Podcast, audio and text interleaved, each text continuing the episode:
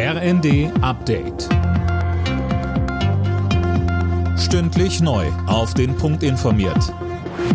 Ich bin Finn Riebesell. Guten Abend. Heute wird's für Deutschland bei der Fußball-WM wieder ernst beim zweiten Gruppenspiel gegen Spanien.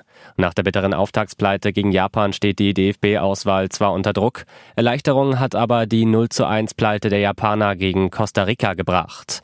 Mit einem Sieg heute Abend ab 20 Uhr wäre dann ein wichtiger Schritt in Richtung Achtelfinale gemacht.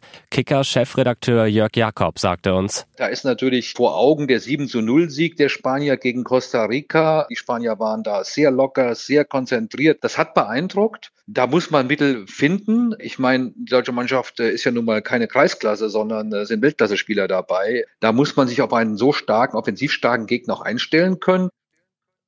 Außerdem hat Außenseiter Marokko verdient mit 2 zu 0 gegen Belgien gewonnen. Die Auszahlung der verschiedenen Entlastungen an die Bürger wird Experten zufolge dauern. Es wird Zeit kosten und es werden Fehler passieren, sagte Lutz Göbel vom Normenkontrollrat der Welt am Sonntag. Göbel berät die Bundesregierung etwa beim Bürokratieabbau.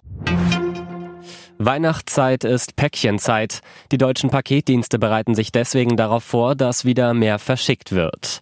Bei der DHL wurden rund 10.000 neue Kollegen eingearbeitet. Außerdem werden etwa 4.000 zusätzliche Fahrzeuge eingesetzt. Aber auch die Kunden können helfen, so Sprecherin Jessica Balea. Um die Zustellerinnen und Zusteller zu unterstützen, macht es Sinn, sich einen Ablageort auszuwählen, einen Wunschnachbarn anzugeben oder das Paket direkt in eine Packstation oder in eine Filiale einliefern zu lassen, weil man dadurch einfach den gesamten Prozess nicht nur schneller macht, sondern auch nachhaltiger.